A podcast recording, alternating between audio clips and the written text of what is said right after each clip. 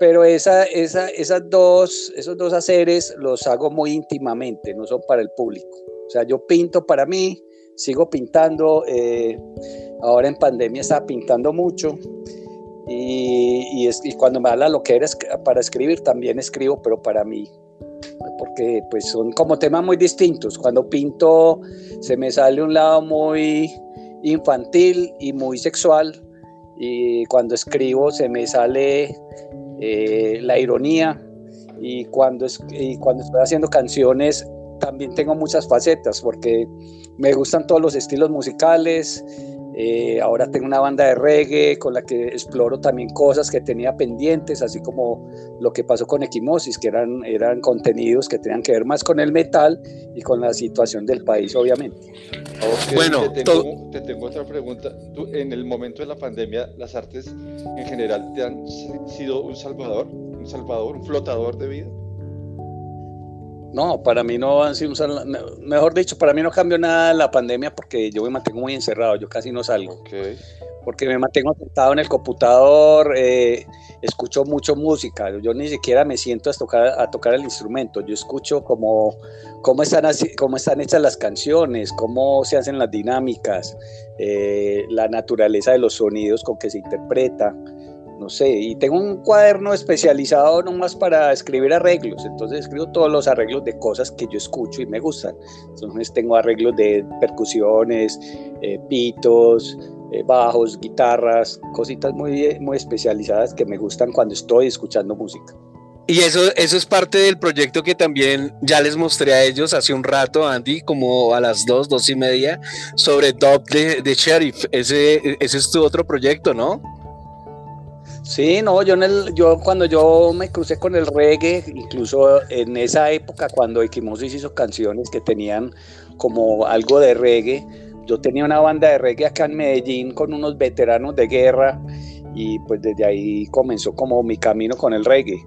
Pero ahora pues que, pues, por lo de la pandemia eh, decidí hacer una banda que no tuviera cantantes y, preferí más bien hacer el discurso musical como, como el, punto de partida y de llegada además, porque lo que queremos es utilizar la música como un canal de comunicación, pero los mensajes que vamos a utilizar van a ser como samplers de, de, y de palabras de gente que, que ha escrito algo como como trascendental en la, en la historia de la humanidad. Entonces uno puede encontrar samplers de Martin Luther King o de, o de, Obama o de cualquier persona que uno encuentre en la red, porque incluso cojo gente que habla en YouTube y si me gustó lo que está diciendo, lo, lo cojo y lo adapto y lo monto en las canciones. Oiga, Andy, usted toca una parte donde dice que no quiere, no quiere vocalistas en las bandas. Le, le hago una pregunta muy directa. ¿Cree que ese es el karma que ha tenido con, con, las bandas? ¿Cree que es el karma de, las voces? Eh, no, yo creo que es como la voz. Eh, eh. Andy, ¿puedes abrir el micrófono? Qué pena, qué pena, cometí un error yo. Andy, discúlpame, cerré el micrófono de tapa, pero también cerré el de Andy. Entonces, por eso, Andy, ¿puedes abrir el micrófono de nuevo? Por favor. Eh, ya. listo. Ahora sí, es que había un ruido que se filtró, viejo tapa. Entonces, eh, Andy, estábamos hablando em, sobre las voces. Sobre las voces, sobre los vocalistas en la banda. Eh, yo creo que encontrar un músico con la formación que yo siempre tengo como en mi mente es muy difícil a veces. O sea, a mí me gustan las bandas complejas y raras, que pueden ir de un extremo a otro. El caso es como Fey No More, que uno ve es un cantante que puede ir desde lo más agresivo a unas melodías que nada tiene que ver con, eh, con, con esa manera de expresar las cosas. Eh, a mí me gusta ese tipo de lenguaje y encontrar un cantante como con esas condiciones ha sido difícil. Yo no sé cómo encontramos al, último cantante de Quimosis porque fue una casualidad y, y, además tiene muchas cosas que se parecen a mí. Entonces yo, yo, encuentro algo que, que, que, para mí es como que muy resonante con la credibilidad, con el cuento, con la puesta en escena que igual la gente no ha visto todavía el nuevo cantante en escenario. Entonces ahí va a ocurrir una cosa muy especial porque ese man es un maldito loco como a mí me gustan esos locos del escenario. Ok. Oye Andy, aquí mucha gente vino porque han escuchado equimosis, yo he puesto equimosis, hemos hablado de equimosis, obviamente ahorita toda la el boom de, de, Juanes con Metallica pues hace revivir esa, esa parte. Y yo les decía a ellos que yo contigo hablé hace más de creo que 10 años fue esa entrevista allá al frente del patio de tu casa en, en, ese árbol ahí sentados hablando. Pero eso pasó hace 10 años y hoy hoy en día hay gente conectada que quiere saber qué pasó con equimosis, y pero antes de que qué pasó con equimosis, porque usted tiene una muy bonita historia y tiene historias que creo que son las, las historias que deben quedar siempre. Em, Andy, me gustaría que nos comentaras cómo nació Equimosis, en qué momento fueron tantos amigos o cómo fue esa relación de Equimosis tú con, con, con Juanes, principalmente los dos. Eh, para que nos cuentes. Acabas de, describir el punto más importante, o sea, todo yo creo que nace por la amistad. Eh, y sobre todo entre músicos, yo creo que todas las bandas nacen así, nacen de una amistad, de, como de un mismo o un pensamiento muy parecido. Y el caso era que éramos jóvenes, que nos encontrábamos en, el, en la rebeldía. Y, que en esa juventud pues eh, se juntaron muchas cosas, muchas emociones alrededor de la música. Y pues sufrimos como estados muy curiosos porque pues el rock también ha hecho muchos cambios cada 10 años y el rock en español cuando sintió que pertenecía y que tenían como un valor eh, y que tenían un lenguaje propio, pues eh, afectó mucho a, la visión de lo, del rock, del rockero latinoamericano y eso le sucedió a los colombianos y sobre todo a Equimosis. Pero uno, uno creció escuchando las bandas norteamericanas y yo creo que esa raíz nunca se olvida y uno siempre tiene como, un, como algo pendiente en la vida. Y eso pasó con el, el Equimosis de ahora. Eso que teníamos pendiente, volvimos lo armamos con la misma intención porque pues ya han pasado 30 años, pero son 30 años de violencia donde la violencia se ha agudizado, donde la guerra sigue siendo el, tema principal para hacer letras y pues uno pensaría, ¿realmente la música es útil o sigue siendo una artesanía inútil para adornar parte de la historia? Entonces es muy difícil uno llegar después de 30 años al mismo punto de partida y uno pensar, bueno, ¿para qué sirve la, la música? Solamente somos historiadores de este momento y vamos a contarlo o qué más. Ok, ok. Entonces, eh, eh, ese punto de quiebre que, que, genera ese comienzo de esas historias son lo que, la actividad que tienes hoy en día con las nuevas letras, con lo que comenzaste a mostrar hace alrededor de, de creo que casi dos años, ¿no? Porque con la pandemia estás mostrando música nueva, ¿cierto? Sí, con lo que pasa es que uno diría que, pues, uno siempre bautiza las cosas como nuevos, pero realmente ahí no, ¿Qué hay de nuevo? Hay de nuevo, yo creo que eh, las influencias que tenemos y más que las influencias es el sonido que, estamos buscando, que es no encasillarnos en un estilo musical. Entonces vamos a utilizar todos los estilos del rock, que son muchos, eh, y podemos, nos vamos a dar el lujo de saltar de un lado a otro, pero sin dejar de, tener ese sonido contundente que es el equimosis de ahora. Ok. Eh, Andy, ¿no, no, no tocamos ese punto del pasado? Sí, eh, lo, dejamos quieto? No, todo hay que tocar. Ah, listo. Destapemos la olla. Ok. Lo que pasa es que. Destapemos la, olla. En, en, esta historia, pues sabemos que cuando hay dos músicos, pues igual. Equimosis, pues era más el pensamiento mío y el de Juanes. Juanes siendo muy romántico para ver el mundo y me imagino que ahora que ya no vive en el país, no ve una violencia directa, sino que se imagina otra cosa en su vida, pues es que eso le cambia mucho la visión a los músicos cuando ya no viven en Colombia. Y, él era la parte romántica y yo pues estudiando artes nunca las artes me iba a, llevar a ese punto de romanticismo tan complicado. Entonces es más, es más complejo en mí porque eh, yo no soy, mejor dicho, a mí no me satisfacen fácilmente, a mí no me gusta nada, entonces soy difícil. Oiga, Andy, ¿y, en, qué momento se dio ese punto que usted acaba de decir? ¿Cuándo descubrió ese momento, ese clic que, eran dos eh, contradicciones dentro de la banda cuando estaban en ese momento por allá en los noventas? No, pero... O en los dos mil. Lo, que te decía, todo empieza entre amigos. Pues entre amigos, pues uno, uno se sienta a tocar y, y es muy sabroso tocar entre amigos cuando esa amistad desaparece de alguna manera y, ya no nos encontramos ni en la amistad, entonces una ruptura total no solo de pensamiento, sino de, no sé, como de, de, norte de las cosas y de búsqueda personal. Listo. Andy, ¿y, y, y cómo recuerdas a ese equimosis cuando comenzó? ¿En qué momento?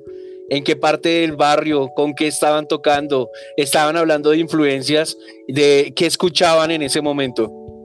Eh, bueno, cuando si nos devolvemos al niño gigante, eh, sí. Pues, eh, pues, es que igual no teníamos internet, era Bull Metal que era el que traía la música y nos rodaba todo lo que él nos podía grabar. pues traía de todo, nos traía Venom, nos traía Celtic Frost, escuchábamos, Juanes era, le encantaba Creator y Destruction, a mí me encantaba más Slayer y, Anthrax, yo era como más esa línea, después ya empecé a escuchar más Testament, aunque yo crecí más con Kiss y Iron Maiden. Ok, Ok, ¿Y, y, cómo hay esa, ese punto paralelo en común para hacer la banda? Comenzaron haciendo covers, supongo. Eh, eh, nada, yo, tocaba guitarra en esa época. Y yo tenía unos riffs míos que, me sale como ese track. Y él tenía como sí, también cosas parecidas a, Destruction y a, y, y ensamblamos. Ok, oye, se, te está cortando la señal, Andy. Sí. Sí, ahí, ahí donde estás estás bien, pero todo bien. Bueno, ¿y qué y, y, cuál recuerdas que es la primera canción que tocas con ellos y en dónde? ¿O con la banda? ¿En qué ensayadero o en qué lugar? No, fue muy curioso. No, nosotros no teníamos ensayadero, nosotros estábamos donde nos prestaran un espacio, a veces era en una cancha de squash por ahí de alguna urbanización o un garaje, o a veces ensayábamos mucho en la, donde Juanes vivía, entonces era como muy curioso, porque nos íbamos a una finca a ensayar, o nos íbamos a una terraza así donde secaban la ropa y ahí ensayábamos, entonces no había como un fijo para... ¿Y la, y, y la primer canción que sacaron de ese niño gigante? Ah, bueno, no, pero fue eh, antes de ese hicimos, sí. estaban haciendo Rodrigo en Futuro. Eh, los franceses querían mostrar como lo, no sé, como la historia más cruda y más violenta de Medellín. Obviamente hicimos la primera canción que se llamaba Niebla y Calor.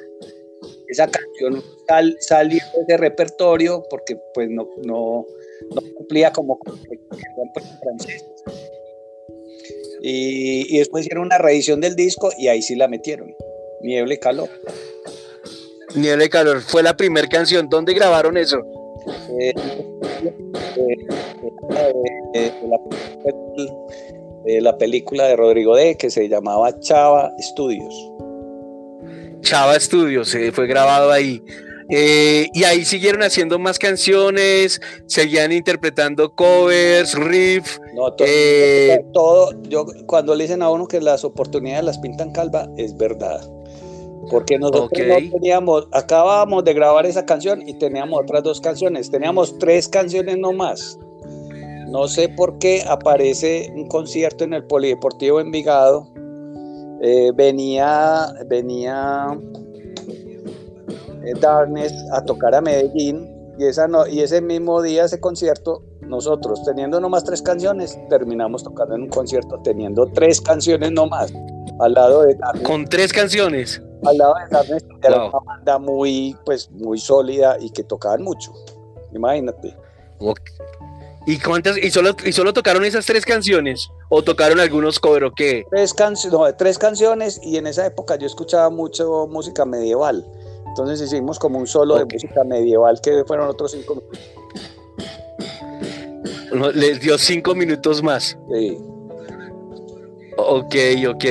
Em, oiga, em, Andy, cuéntenos, porque en algún momento yo hablaba, bueno, se ha hablado que eh, Alex Oquendo de Masacre, el negro, eh, el ingeniero, se me, eh, olvida, eh, Toño, Toño el negro, ¿qué tiene que ver con equimosis?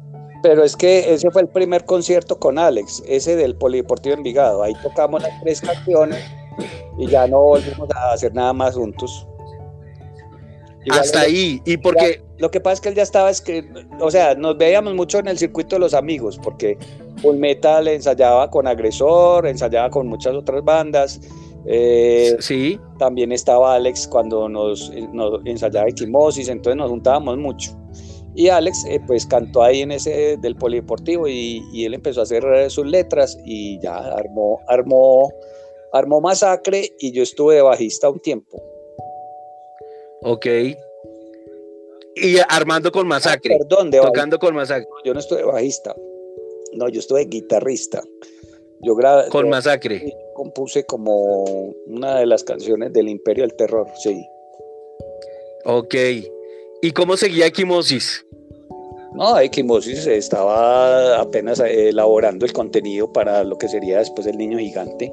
Lo que pasa es que en esa época el Niño Gigante había unas bandas que fusionaban funk con, con metal. Yo me acuerdo que había una banda de negros de Estados Unidos, que no me acuerdo el nombre, que, era, que, nos gustó mucho como sonaba y por eso unas de las canciones sonaban como a ese estilo de entre funk metalero. Ok, sí, tiene toda la razón. Y yo, yo, yo creo que más de uno me va a preguntar o quiere saber, porque aquí son remelómanos, y de hecho, ACMAC eh, había dicho cómo, mire, y usted comenzó haciendo, ¿no? Primero, amigos. Eh, luego, ideas contrarias o con diferencias, pero amigos. No, no, no, pero las. ¿Cómo era la.? Pero igual las ideas eh, se distanciarían es con el tiempo, pues, porque igual. Ah, ok. Pues eran adolescentes metaleros o sea, adolescentes metaleros para arriba abajo compartiendo cassette y todo el cuento. Y la, y la parte de la creación, cómo era la creación de, las canciones eh, en ese viaje siendo adolescente con, tremenda banda.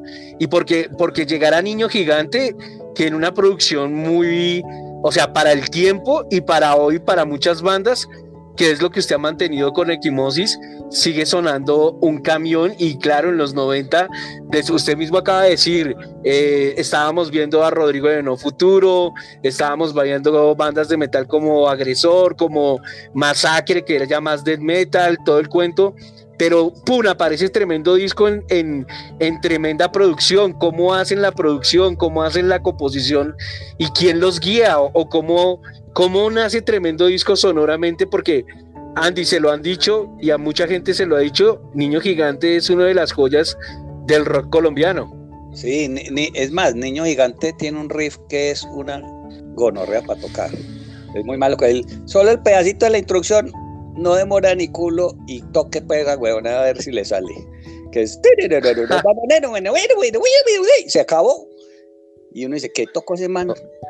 Y lo más charro es que ese riff, eh, en la época en que todavía existían eh, revistas de, metal, que, uno, que salía Circus y revistas donde, donde metían como riffs de canciones famosas, Testament. Y Juan es el estudió y de ahí salió el riff del inicio de Niño Gigante. Ok, oiga, eh, Andy, yo conociendo y viendo también usted tocar, interpretar, ¿eran muy competitivos los dos? Comienza a generar esa... ¿No eran competitivos o, simplemente compartían creación y, decían, oiga, mire, por este lado... Los, dos guitarreábamos y no, nos gustaba, simplemente, pues si no, no había competencia. Ok, bueno, ¿y las composiciones? ¿Cómo las hacían? ¿Cómo lo lograban? Eh, siempre él ponía un riff, yo complementaba con otro, porque claro, a mí me gustan los ritmos lentos, así es la yersudo lentos, chan, chan, chan, chan, que lo hacen a uno cabecear. Y, y, yo creo que esa era la, esa era la cosa. a él le gustan más rápidos, a mí me gustan más lentos. Bien. Oiga, Andy, usted me contó una vez esa historia y me gustaría que repetirla porque, vuelvo y le digo, aquí, aquí hemos puesto solo, obligado sigue siendo institución, ¿sí? Y es una de sus canciones, eh, pues de pronto usted me contó una historia, no sé si, si, si nos cuente cómo nació esa historia.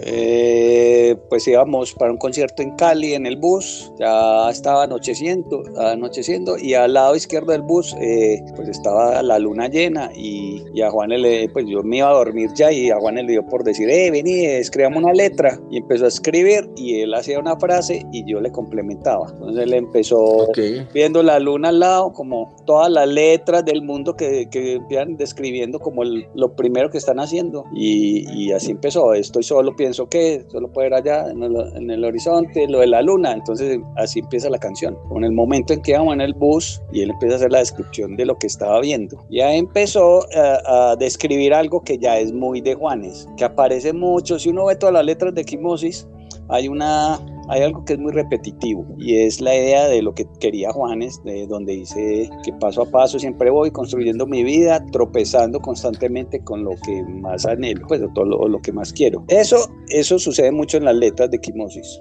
porque eso, eso, lo, eso lo tenía Juanes muy presente en su mente. Ok, y siempre, y siempre ha estado esa constante, ¿no? Sí. Eh, eh, siempre, siempre ha estado esa él decía la parte romántica, yo al, al final siempre le decía, es demasiado ser el mismo, punto. Ah, le cortaba así de una, comenzaba en eso. Interesante. Oiga, eh, Andy, ¿cuál es su canción favorita de ese disco? Eh, pues que el, Niño Gigante sí es una canción sasa, esa me gusta mucho. Porque en esa época yo estaba empezando a tocar, o sea, yo me había salido de Timosis una semana, me compré una viola, sí. a la otra semana volví, y le a Juan, no, yo no quiero seguir tocando guitarra, yo quiero tocar bajo. Entonces, ahí en esa época empecé a estudiar, yo no tenía bajo, entonces empecé a estudiar slap en una guitarra de, madera. Y empecé a slapear ahí y ya después alguien me puso un bajo para grabar el niño gigante y listo. Ok, otra pregunta obligada. Equimosis eh, siguió marcando eh, paso a paso toda esa sonoridad que viene desde, desde Medellín, pero ese disco cómo fue producido, cómo fue grabado, dónde fue masterizado.